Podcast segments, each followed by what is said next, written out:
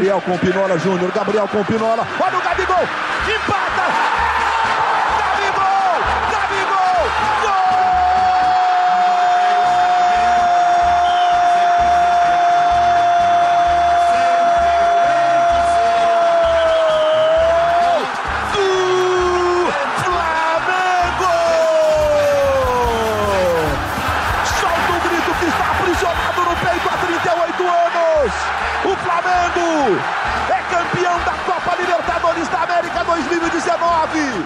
Vez Flamengo, sempre Flamengo. Flamengo sempre eu hei de ser. É Olá, estamos começando mais uma edição do podcast Conversa Humanista, o podcast do Portal Humanista criado para debater criticamente os mais diversos assuntos abordados pela imprensa.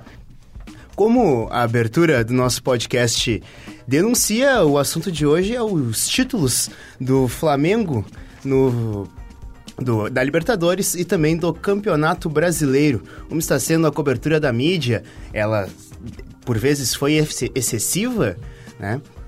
Uh, se falou a semana inteira do, dos títulos do Flamengo, né? Da projeção e depois uh, uma cobertura grande dos dois títulos do Flamengo. Afinal de contas, desde Santos de Pelé, alguém não ganhava o Campeonato Brasileiro e também a Libertadores no mesmo ano. Comigo na mesa estão a repórter do Portal Humanista, Gabriela Plentes. Tudo bom, Gabriela? Tudo bem, Renê. É um prazer estar aqui junto com os convidados. Bom dia, boa tarde, boa noite para os nossos ouvintes. É, também comigo, Elias Santos, repórter do Portal Humanista. Tudo bom, Elias? Tudo certo, Renê. Muito obrigado por estar aqui com vocês hoje, com a presença do Tiger também. Ah, e o nosso convidado de hoje é Tiger Jank, o chefe de reportagem da da editoria de esportes da Rádio Bandeirantes. Tudo bom, Tiger? Tudo bem, tudo bem, Renê, Elias, Gabi. Prazer estar aqui. Bom dia, boa tarde, boa noite para todo mundo que está nos ouvindo. Ah, muito, muito obrigado pela, por ter aceito aceitado o convite aqui do podcast Conversa Humanista. Bom, gente, uh, acho que começamos a, a, nossa conversa com uma pergunta mais clássica, assim, né? O que, que vocês têm achado da, da cobertura do, do jornalismo nessa, desse, desses títulos do Flamengo, né? E, de fato, vocês acharam que é uma cobertura excessiva, né? Uh, tanto em telejornais como em outros programas, né, até de entretenimento, né, que não costumam abordar o, o futebol. Né, esse assunto tem sido abordado né, que queria ouvir programas um de política, programas é. de, to de, todos, é, os, a, todos os programas. Sim. Aquela brincadeira né, que o pessoal fez, inclusive do Globo Esporte lá de São Paulo, que é a programação da Rede, Bo da Rede Globo. Vamos começar com o Flá Você em vez do Mais Aí depois o Fly Sport e assim Sim, vai. a simpatia da Ana Maria deu certo no fim das é, contas, né? É verdade, ela ensinou ali a, a, a simpatia. Mas eu acho que para a gente começar a abordar esse assunto, uh, a gente tem que primeiro separar o joio do trigo, né? E quando a gente ouve as críticas, principalmente de pessoas que consomem jornalismo, e por isso esse espaço aqui é tão importante. Eu agradeço vocês o convite, porque é muito necessário a gente buscar debater, uh, a, que nem o, o, professor falou ali antes, a, a, educação em relação ao consumo de jornalismo, né? Porque muitas vezes o, o, pessoal que consome não sabe muito como é que são organizadas as produções dessas pautas e são determinados os critérios para noticiar A e não noticiar B. E, e isso às vezes é, é falta de transparência até mesmo dos veículos e uma crítica que muitas vezes também é levado pelo lado da passionalidade. A, a, gente tem que separar essa crítica, primeiro, claro, debatendo, analisando toda essa cobertura da maneira que ela está sendo feita, se ela está sendo excessiva, exagerada ou não, a gente vai entrar nisso, mas primeiro separando também que sempre haverá a reclamação de quem está consumindo. E principalmente quando envolve esporte, quando envolve futebol, que é um departamento, é uma editoria que aflora tantos sentimentos dessas pessoas, né? Uh, muitos dos que estão reclamando são gremistas ou colorados. A gente está aqui num ambiente muito regionalista, muito bairrista, que é o Rio Grande do Sul. E os gremistas e colorados, muitos deles reclamam porque não tem, às vezes, a capacidade de discernimento de, se fosse o seu time, o Grêmio ou o Internacional, achar essa cobertura excessiva e fazer mesmo pensamento crítico da forma que faz, como, por exemplo, uh, com o Flamengo. Às vezes a crítica está muito relacionada ao descontentamento com a pessoa, com aquilo que aconteceu e aquilo que está sendo noticiado. A gente vê essa transferência também acontecendo hoje para o jornalismo político, né? Quando algum, jornal, algum político uh, da esfera oposta ao que aquela pessoa acredita e milita uh, recebe um espaço, essa pessoa ela vai criticar. E quando a pessoa ligada, uh, o político ligado à esfera que ela pertence, ela vai achar tudo bem. Então é, é e Detalhe, eu, no meu TCC foi um pouco sobre isso, eu gosto de falar bastante sobre isso, que é a parcialidade local, né? E estudar também o comportamento do consumidor em relação a isso. E, e existe a teoria da, da identidade coletiva, né? É sempre bom você encontrar um grupo de pessoas que acha que o seu grupo está sendo menosprezado. E no jornalismo esportivo é isso diariamente. Uh, se a gente dá 10 minutos a mais para o Grêmio, é porque a empresa ela é gremista e odeia o Inter. E se a empresa dá 10 minutos a mais para o Inter, é porque ela é colorada e odeia o Grêmio. E na real, tudo é critério de noticiabilidade. É tudo questão de o que é notícia naquele momento, o que é pauta naquele momento, que são definidos através de diversos critérios, etc.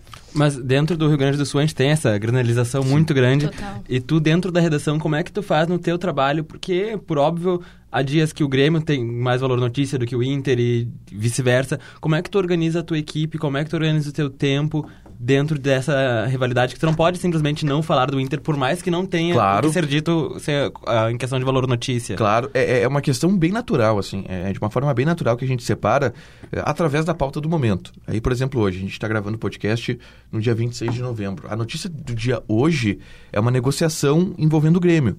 O Grêmio está disposto aí a ceder o Luan para trazer um goleiro do Corinthians, pode ser o Cássio, o Corinthians quer dar o Walter, etc. Esse é o assunto do dia. Então esse é o assunto que vai ser mais trabalhado hoje nos nossos programas. A gente vai ter daqui a pouco uh, o debate, que é o toque de bola, e, e, no debate, que é uma mesa redonda onde a gente debate os principais assuntos do dia, uh, é muito o, o, o, reflexo da naturalidade como essa escolha é feita. Porque ali são cinco pessoas que estão sentadas debatendo os assuntos do dia como se fosse uma mesa de bar. Então é meio que o reflexo de o que é uma mesa de bar, o que os Sim. ouvintes estão querendo ouvir. Porque os assuntos eles vão fluindo e daqui a pouco entra Grêmio, daqui a pouco entra Inter. É claro que em algum momento esgota o assunto Luan e Cássio. Vamos debater até o momento que esse assunto vai esgotar.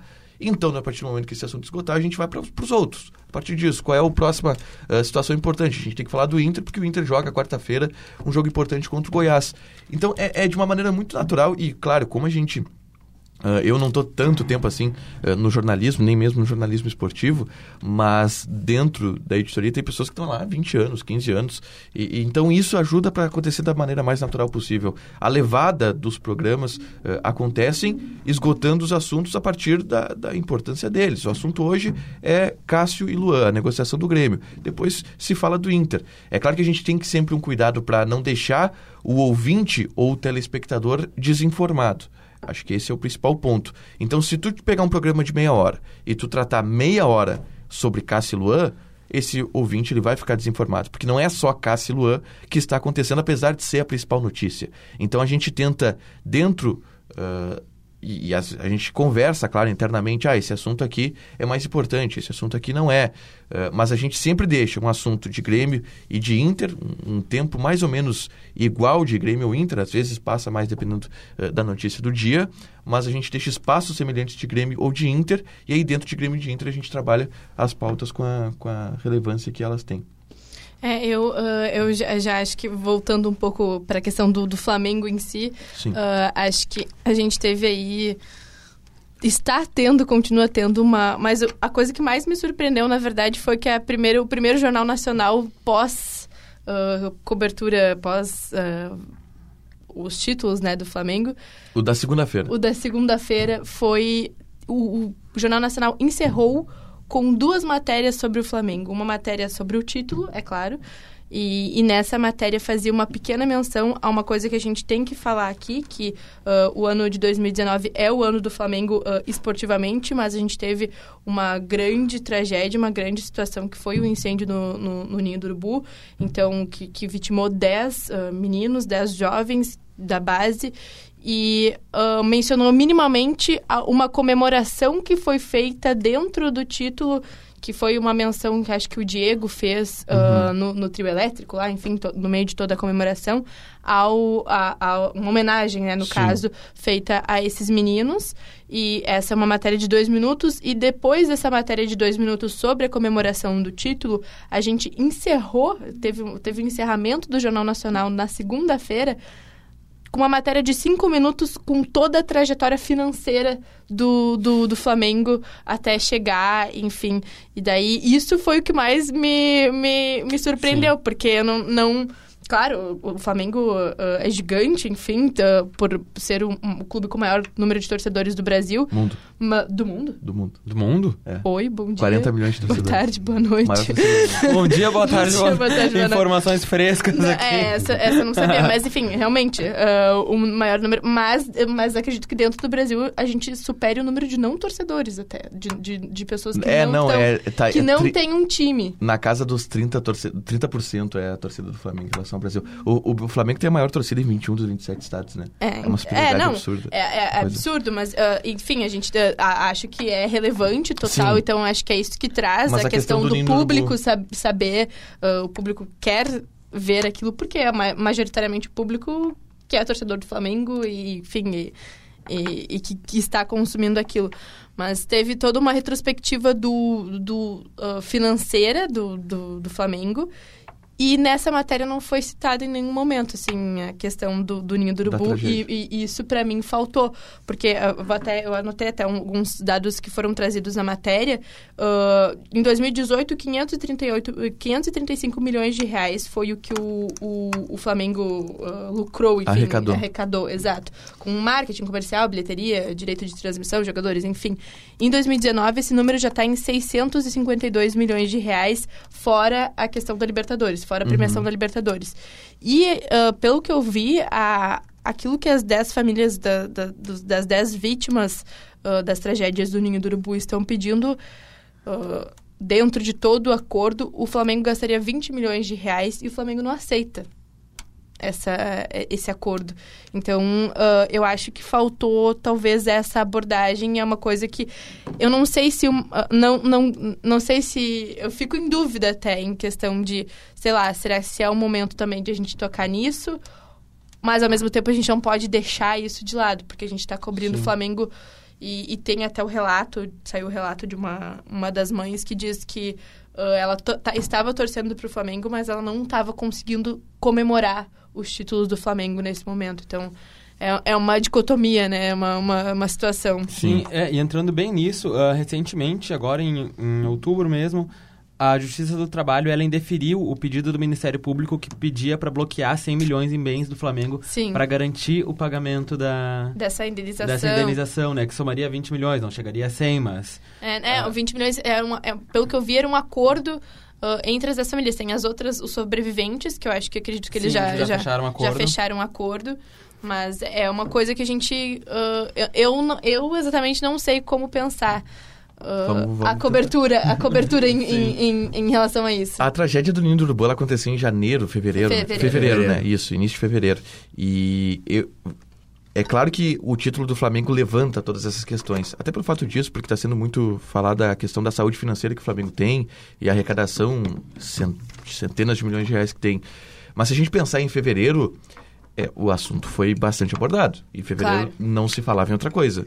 E, e claro que. eh, e aí é- preciso explicar também para quem está nos ouvindo como funciona o critério de noticiabilidade. Aquela notícia é muito importante até que aconteça outra notícia mais importante que essa. Eu, e se a é, gente esse- buscar. eu acho que esse é o nosso problema, talvez. A gente tem o critério de noticiabilidade do momento e, e, ok, a gente noticia aquilo muito e aí depois a gente abandona aquilo porque, ve- ok, veio outra Sim. notícia, a gente precisa dar outra notícia, mas não é importante também retomar, fechar essas amarras, né? Sim, e se a gente pegar fevereiro de 2019, o que, que aconteceu? Brumadinho, a tragédia do Flamengo e o Boechat morreu. E primeiro mês do governo Bolsonaro também, Primeiro né? mês do governo Bolsonaro. Também. Mas assim, dentro dessa esfera de turbilhão nas redações, e eu e a Gabi a gente É. viveu isso, era, era loucura. É, dentro desse tu- turbilhão nas redações, o assunto tragédia do Ninho do Urubu tomou um espaço gigantesco. É, não se falava em outra coisa ali pelo período eh, de uma semana. Teve julgamento do menino Bernardo e teve caso Suzano na mesma época do. Então, ou seja, foi, foram dois meses conturbadíssimos, movimentadíssimos em termos de, de produção de notícia. E o assunto ali ele foi bastante explorado, uh, a, a questão do, uh, da tragédia dos meninos. Res, a, a questão está em torno do acompanhamento, né? Não abandonar o caso e seguir acompanhando ele, cobrando o que tem que ser cobrado e o que é papel da imprensa cobrar. A, a que, e aí a gente pode aí entrando no caso mesmo da tragédia. São duas questões, né? A questão da indenização para as famílias, que o Flamengo pagou uma parte e a outra está negociando na justiça. E aí a questão de cobrar o direito do Flamengo de negociar a, claro. a indenização, até que ponto é desumano negociar uma indenização para famílias que perderam filhos, é. né?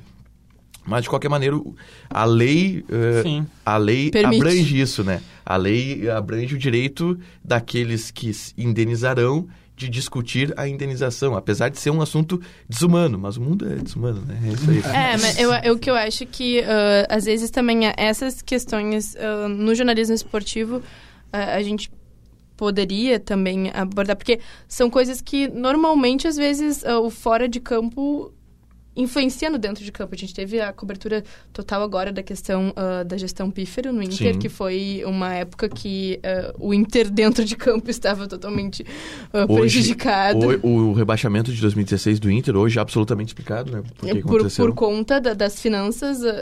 então, eu acho que tem essa questão até que, que ponto a gente cobre excessivamente coisas do dentro de campo e talvez não fiscaliza ninhos, uh, nin, mais ninhos do, de, dos, de outros urubus. Mas, é, e, e, na época se levantou muito esse debate, né? De como estão, como estão os outros CTs. O assunto, na, na, época, ele... Fez, ele, na, na, mídia inteira foram feitos muitos... Eu acho que a cobertura muitas... jornalística da tragédia do ninho do urubu, ela foi boa. Fizeram, uh, teve vários e, uh, e levantamentos sobre outros, né? Sim. Uma coisa que, é, que eu entendo, tá, como jornalismo, é que não existe cobertura excessiva. Porque qual é o papel da imprensa? O papel da imprensa é cobrir levar ao conhecimento do público determinada informação. Então, se tu está levando informação para o público, não existe excesso de não tem como tu. Não, estou uh, fazendo jornalismo demais. Nunca se faz jornalismo demais. Sempre tem alguma coisa para esgotar. A questão é até que ponto uh, uma pauta, e aí isso tem que ser estabelecido através de critérios de noticiabilidade, de vai tirar o espaço de outra. É. Então, uh, e aí é questão de critérios de noticiabilidade mesmo. Até, e aí a crítica é feita aos veículos de comunicação que determina as pautas que são feitas nesse veículo de comunicação, devem ser feitas os critérios de noticiabilidade que esse veículo ele adota. É claro que existem critérios teóricos mas cada veículo tem o seu eh, a sua ramificação, a sua editoria e, e o seu, a sua linha editorial para uh, eh, ter o seu critério de noticiabilidade. E, e na questão do esporte entra muito uh, aquela discussão que a gente estava tendo aqui, inclusive antes do, de, de, entrar no estúdio, que é a velha discussão que norteia o jornalismo de agendamento. Né? A mídia reproduz o que o público quer consumir ou o público quer consumir o que a mídia reproduz? E essa é uma questão que, se a gente descobrir, a gente fica rico. eu acho que, eu acho que essa, essa questão de, de agenda, né, que você citou, acho que é uma questão que vem percorrendo até outros podcasts aqui do Conversa Humanista, né, que é a, é a dicotomia entre qual é a função do jornalismo, Isso. a função social do jornalismo e o que, que dá mais audiência. Né? Uh, eu que... acho que as pessoas queriam ver a cobertura do, do Flamengo claro. É, realmente. Quando o avião histórico. Não, a, quando o avião estava decolando. parado também. Sim. Eu estava na redação da Band, não sei se a captava, quando a, o, o, avião do Flamengo estava decolando, a redação parou para ver o avião do Flamengo decolar. é um avião decolando, mas estava todo mundo olhando. E aí tu faz o quê? A, a, a final da Libertadores, uh, Flamengo e River, deu recorde de audiência na Globo.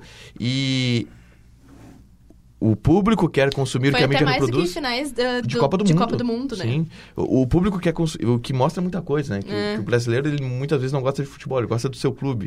e pelo fato do Flamengo ser o clube uh, que é a segunda maior torcida do Brasil, porque a maior torcida do Brasil é não torcer, é não torcer pro Flamengo.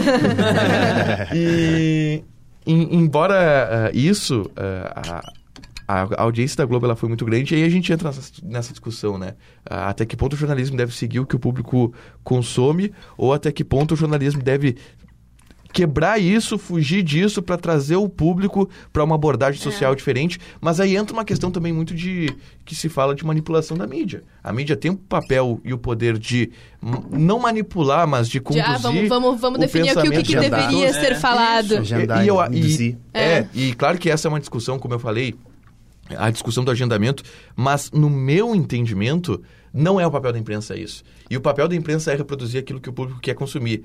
É ruim? É. Mas eu acho que se a mídia eh, fosse.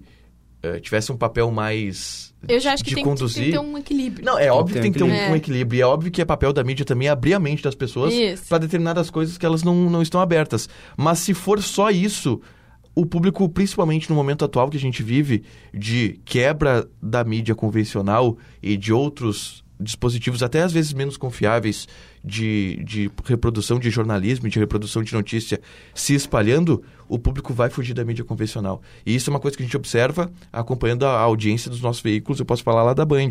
Se a gente às vezes quebra a pauta, um exemplo. ah, o público aqui do Rio Grande do Sul ele quer saber de notícia de futebol da dupla Grenal. E a gente tem um programa de uma hora na TV, que vai diariamente ao ar, de segunda a sexta, e toda vez que a gente tenta fugir, quebrar a pauta, a audiência cai. É claro.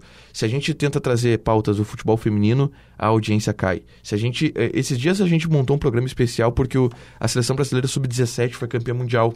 A gente trouxe para o estúdio os três jogadores da dupla Grenal que foram campeões mundiais sub-17. A gente apostou. Não, vamos tentar trazer esses caras porque é legal, pô, valorizar o trabalho da base, valorizar o trabalho de outras pessoas. Não deixando o regionalismo de lado. Não deixando o regionalismo de lado, a gente tentando. E, e, e assim- É e claro que o trabalho né? de. O gaúcho é tipo, ah, aconteceu um acidente em Londres. Se tiver um gaúcho, aí vai. Aí Isso, sim, aí é. Ganha mais, uma, É. ganha mais um valor notícia. Vai- vai- E a gente que está na redação, a gente tenta a todo mo- momento fazer esse exercício de o que o público quer consumir. E é um achismo, muitas vezes, né? Quase sempre é um achismo, é uma leitura, mas ela vira muitas vezes o achismo. E a gente ten- ten- interpretou, não, mas se a gente trazer, pode ser legal, além de dar o espaço que a gente acha importante para as categorias de base, para o desenvolvimento de jovens jogadores, trazer o público que quer saber mais a história do João Peglo, quer saber mais a história do Diego Rosa, do Pedro Lucas, e a gente trouxe eles para o estúdio e a audiência não deu resultado. Uh, porque talvez se a gente tivesse uh, no treino trazendo a entrevista do Zé Ricardo desse mais resultado. E então a gente muitas vezes os veículos de comunicação também são moldados, e principalmente nesse momento de crise, nesse momento uh, de todo mundo tentando entender o que está acontecendo com o jornalismo e com a comunicação, os veículos de comunicação às vezes são moldados também pelo que o público quer consumir, mais do que nunca, talvez hoje. E, hoje, e a repercussão e a cobertura em cima do Flamengo talvez também tenha um reflexo em relação a isso. Ah, os veículos estão sendo obrigados a se render pela audiência. E, e a Globo, principalmente, quando a gente fala em mídia, a, gente, a primeira coisa que a gente pensa é Globo, aqui no Rio Grande do Sul, RBS, ela é um reflexo muito claro disso hoje. Porque aqui no Rio Grande do Sul, por exemplo, a RBS nunca se preocupou com o Ibope. Nunca. Porque o RBS, para quem não. Vou trazer números aqui, por exemplo, na hora do almoço, a RBS coloca 20, 21 pontos de audiência no Jornal do Almoço. Aí é, o Globo Esporte ele cai um pouco para 18, 19. E aí os outros brigam, a Record briga por 8, o SBT briga por 5, a Band briga por 3. É uma diferença muito grande, é muito brutal. E essa distância ela está caindo. E já foi muito maior. Anteriormente, anos anteriores, a RBS fazia 25, 30 pontos. E hoje está fazendo bem menos, porque está tudo mudando. E a gente está tentando entender o que está acontecendo na comunicação. Hoje a RBS está preocupada em audiência. Tanto que se a gente observar as reformulações feitas nos programas da RBS, não só de esporte, e vão acontecer algumas mudan- reformulações de programas de esportes, pelo que a gente sabe, mas nos de jornalismo isso já aconteceu, é uma reformulação eh, baseada em prender audiência já. Algo que a RBS nunca se preocupou. A RBS fazia o jornalismo dela e dane-se o que o público quer. Porque o público vai consumir a RBS e eles tinham segurança disso. Hoje não tem mais tanto. Então eles já estão tendo que aderir mais ao populismo, de certa forma, que busca pela audiência que traz resultado ali no Ibope. So- Sobre essa, essa questão do, do regionalismo que você citou, né? É, colocar regionalismo na- no título da seleção, seleção brasileira sub-17 é uma coisa que nós aqui gaúchos não temos tanta noção em relação ao Flamengo, né? Porque se, ele- se ele é o maior a maior torcida em 21 dos 27 estados, né, o público quer consumir isso e talvez essa, essa discussão que a gente está tendo Até aqui... quem não gosta do Flamengo quer ver. Isso. É, e essa discussão que, é, que a gente está tendo aqui, talvez não, não tivesse em outros estados, Sim. né? Um Ceará, por exemplo, que tem dois clubes na Série A e mesmo assim a, a, a maior torcida é a do Flamengo. Sim. É, talvez a gente, eles não tivessem essa, essa noção, né? A- acho que o, o- é justificável uma grande cobertura em torno dos títulos do Flamengo, porque é uma coisa histórica. A gente vai lembrar desse, desse time por muito tempo, por, ele é um time que está tá marcado na história, assim como tantos outros que a gente teve. Só que Aí tem aque- aquele, aquele nosso olhar crítico, né? Passados, assim, hoje nós já estamos, estamos gravando o podcast dois dias depois do título do Campeonato Brasileiro do Flamengo. Primeiro né? dia sem o Flamengo ganhar um título. É verdade. Pa- ah, Crise no Flamengo. Crise no. Flamengo. Passado é, é, um pouco dessa euforia, é hora também da, da mídia ah, cobrar é, ah, outras, ah, agendar outras pautas também. Uma delas essa do, do incêndio, da indenização dos meninos que, que morreram Mas- lá. Mas eu acho que assim, tanto- vai cair, Eu tá? acho que a questão é, com tantos... ah, a gente tem tanta, Tantas tantos ramificações recursos, da... tantos- É, e... E, mais que isso, a- a- o título do Flamengo e o Flamengo sendo abordado de tantos espectros. É, porque... Por que não porque, o Ninho do Urubu porque também? não- porque Mas eu acho que o normalmente- Ninho do Urubu vai entrar, tá? Porque normalmente quando a gente faz uma. acontece alguma coisa, é sempre assim, né? Acontece alguma coisa e daí depois. ah, como é que eu vou explicar isso? Sei lá. Até o próprio. ah, vamos pegar o incêndio no Ninho do Urubu. Aconteceu o incêndio no Ninho do Urubu. Depois ah, a gente noticiou muito o incêndio do Ninho do Urubu. E depois foi muito, tipo. Ah, ah, fiscalização em. em, em Morte do Gugu, o melhor exemplo disso. em ba- ah, Quando- depois- quando a gente ah, depois viu- acidentes domésticos. Quando a gente viu uma Isso. reportagem falando sobre drywall de forro? Nunca. Morte do Gugu fez com que isso Sim. acontecesse. É, A gente tá. a- O Renê tá me fazendo um sinal agora que assim, ó, estamos se passando no É. tempo aqui. Mas é que o assunto é bom. É que a, a é, conversa, rende. a conversa hoje rendeu, rendeu bastante e renderia muito ainda, porque pra mim eu ainda não. Não. Não esclareceu. Não, não, não- a- acho que a gente não, não é exatamente chegar a uma resposta Isso. aqui, né? Não, Mas Não, sim o, o trazer. nosso, o trazer objetivo um aqui não é solucionar o mundo. Desculpa, eu achei que fosse. Então tá, Igor, três minutos pra tu dar a solução pro mundo jornalismo esportivo. Três minutos para dar solução no mundo. Eu acho que o papel do, da. É, é necessário entender, em primeiro lugar, que a comunicação está passando por uma transformação.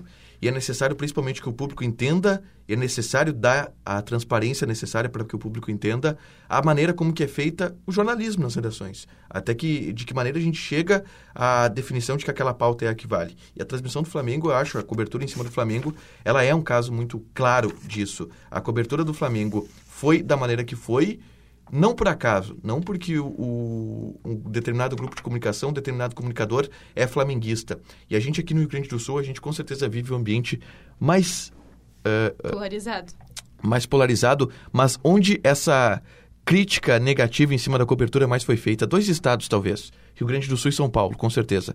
Porque são os estados onde o Flamengo é mais odiado. É o- são os estados onde o Flamengo não é a maior torcida. E aí a torcida contra o Flamengo, ela é maior. Nos outros estados, a cobertura está sendo adequada para os outros estados. Então, é, é- por isso é, é necessário a gente esclarecer eh, de que maneira os veículos de comunicação chegam a essas definições de pautas e que não é por preferência clubística de de- determinado eh, comunicador ou de veículos de comunicação. Há um processo para chegar a isso. E o Flamengo chegou a isso.